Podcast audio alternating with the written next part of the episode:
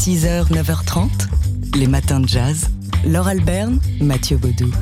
Alors décidément, on ne peut plus se marier comme on en a envie aux États-Unis. Le groupe Color of Change, la couleur du changement, a signalé à cinq sites web de planification de mariage l'incongruité, c'est le moins qu'on puisse dire, de certains lieux suggérés. Les lieux en question, ce sont des plantations situées dans le sud des États-Unis. Ces plantations sont les sites d'anciens camps de travaux forcés, écrit, Color of Change. Des camps qui ont brutalisé et assassiné des millions de Noirs dans ce pays. Les commercialiser comme lieu de mariage est inapproprié et irrespectueux envers leurs descendants et leur communauté. D'autant que, bah, évidemment, ces, euh, plantations euh, sont décrites avec des adjectifs séduisants, charmantes, élégantes, somptueuses pour ces demeures. Évidemment des adjectifs qui gênent et même qui choquent Color of Change. Alors, cinq, euh, cinq sites de planification de mariage ont retiré ces plantations de leurs propositions. Euh, des plantations qui avaient euh, gagné en popularité depuis qu'en 2012, deux stars hollywoodiennes, Ryan Reynolds et Blake Lively, s'étaient mariés dans une plantation, une maison de plantation de Caroline du Sud. Voilà, donc les choses changent doucement, mais elles changent en avance. 6h, 9 9h30, les matins de jazz. Laure Alberne, Mathieu Baudou. Nous sommes le 9 décembre et le 9 décembre 1964, John Coltrane entrait en studio pour enregistrer ça.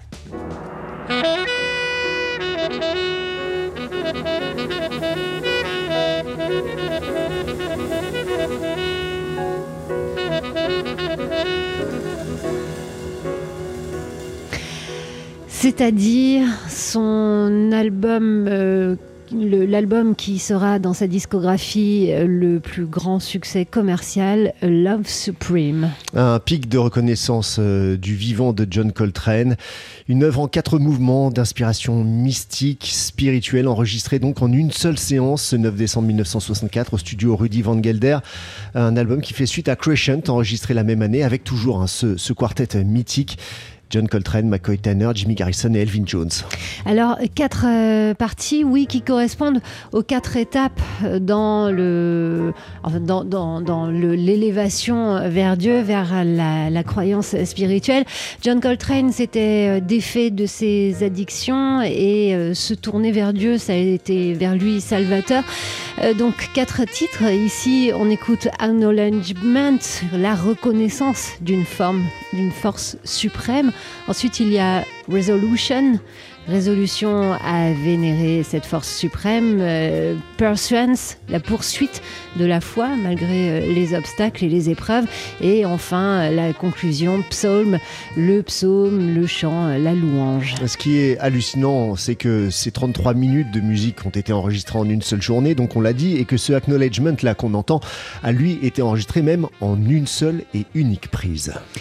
Voilà, donc ça fait depuis 1964, on est à combien? 55 ans, c'est ça, euh, pour euh, cet album mythique de John Coltrane qui s'est vendu à peu près à un million d'exemplaires. Euh, si, vous êtes fan de Love Supreme et si 33 minutes de musique ça ne vous suffit pas, il existe un coffret. Oui, un coffret avec toutes les sessions parce qu'il y a eu une deuxième session le lendemain où John Coltrane a essayé des choses, notamment un deuxième saxophoniste l'épauler sur certains morceau, un certain Archie Shep qui a participé à ces enregistrements. Ça n'a pas été retenu dans, dans la sortie de l'album euh, originel et original, mais c'est dans les Complete Sessions de Love Supreme. 6h, 9h30, les matins de jazz. Laure Alberne, Mathieu Baudou. Et aujourd'hui, on est très heureux de célébrer et de son vivant les 103 ans de l'acteur Kirk Douglas, né un 9 décembre 1916 à Amsterdam, qui a donné un peu, évidemment, au cours de sa longue carrière dans tous les genres, euh, dans le western, le polar, le film de guerre. Il a été Van Gogh et aussi il a été lui.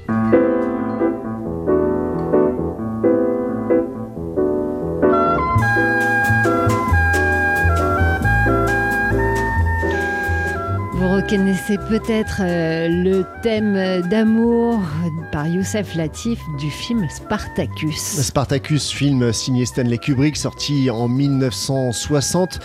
Mais au-delà de ce rôle, de, du rôle de cet esclave gladiateur qui défia Rome, c'est tout l'engagement politique que traduit euh, ce film Spartacus, tout l'engagement politique de, Kirk Douglas, puisque c'est euh, au scénariste Dalton Trumbo qu'il demande d'écrire hein, le, le, scénario de ce film, puisque Kirk Douglas était également producteur de Spartacus. Dalton Trumbo, qui faisait alors partie des 10 d'Hollywood, ces 10 personnalités euh, américaines du cinéma américain qui étaient blacklistées euh, durant le McCarthyisme soupçonné de liaison intime avec le communisme, eh bien Kubrick, euh, et euh, surtout Douglas font appel à Dalton Trumbo pour écrire le, scénario de Spartacus et Kirk Douglas insistera pour qu'il signe de son vrai nom, que Dalton Trumbo apparaisse sous son vrai nom au générique de Spartacus. Ce sera la fin du blacklisting de Trumbo euh, donc, et la fin donc, du, du macartisme à Hollywood. Voilà donc Kirk Douglas, acteur populaire et euh, producteur, homme engagé, dont on célèbre aujourd'hui le 103e anniversaire. Alors on va le crier très très fort, enfin pas trop fort pour pas vous faire mal aux oreilles, mais suffisamment pour qu'ils nous entendent de l'autre côté euh, de l'Atlantique. Happy birthday, Kirk Douglas. 6h, 9h30, les matins de jazz. Laure Alberne, Mathieu Baudou. Et aujourd'hui, dans la sixième fenêtre de notre calendrier de l'Avent, deux romans euh, qui nous ont plu, deux romans qui se ressemblent un peu. Nouveau visage d'abord, euh, qui euh, donne euh, ce titre au dernier roman de Danzi euh, Senna. Leur peau est de la même nuance de beige. Ensemble, ils, ont, ils sont comme la fin d'une histoire.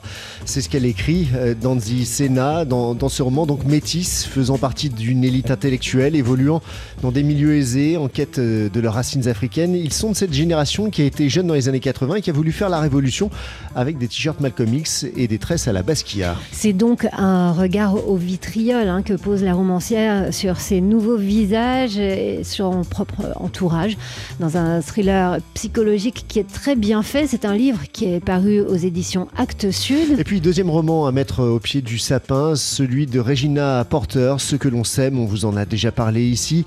Premier roman de Regina Porter qui nous a bleu bluffé par sa virtuosité, sa complexité aussi hein, dans sa forme. Il se lit avec fluidité, mais euh, il nous embarque comme ça à différentes époques euh, sur le sort de, de deux familles américaines, l'une noire et l'autre blanche, depuis les années 50 jusqu'à la première année du mandat Obama. Et c'est donc une fresque qui, comme les nouveaux visages, montre une Amérique inquiète, en perte de repères, à l'image de leur personnage. C'est un ouvrage qui est paru chez Gallimard.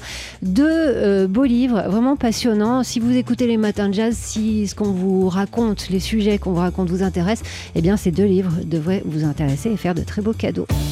6h, 9h30, les matins de jazz. Laure Alberne, Mathieu Baudou. Racisme, stéréotypes, appropriation culturelle, faut-il censurer les classiques de Disney? C'est la question que pose un article du très recommandable site The Conversation à l'occasion du lancement outre-Atlantique de la plateforme Disney Plus destinée à concurrencer le géant Netflix. La question n'est pas nouvelle, mais l'article de l'universitaire Christian Chelbourg a le mérite de la précision. Voir certains vieux dessins animés avec les yeux d'aujourd'hui peut en effet interpeller. Disney en est bien conscient et a fait précéder certains d'entre d'un bref avertissement.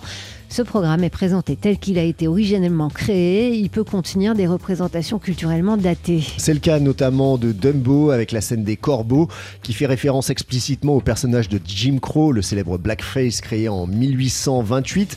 Peter Pan et la caricature des, des Indiens, La Belle et le Clochard avec des Asiatiques auxquels on colle des stéréotypes à travers les Siamois, ou encore le, le livre de la jungle. Le livre de la jungle est une des singes et de leur roi Louis à la population afro-américaine. Alors la thèse de l'article, c'est que tous ces réquisitoires qui alimentent la critique sont le fruit d'interprétations a posteriori et la position de Disney obéit au principe du tout ou rien. Soit un film est banni comme La Mélodie du Sud, reconnu coupable dans Jolivet Alex et les rapports entre les blancs et les noirs dans les plantations, soit il est diffusé sans coupure. Et euh, à noter qu'un enfant d'aujourd'hui, de 2019, est aussi contemporain de Blanche-Neige, datant de 1937, que des très émancipés, Reine des Neiges ou encore Vaiana, d'où le rôle pédagogique que doivent avoir les, parents quand ils leur montrent bah, des vieux dessins animés, des classiques. Le lancement de Disney Plus en France, c'est prévu en tout cas le 31 mars prochain.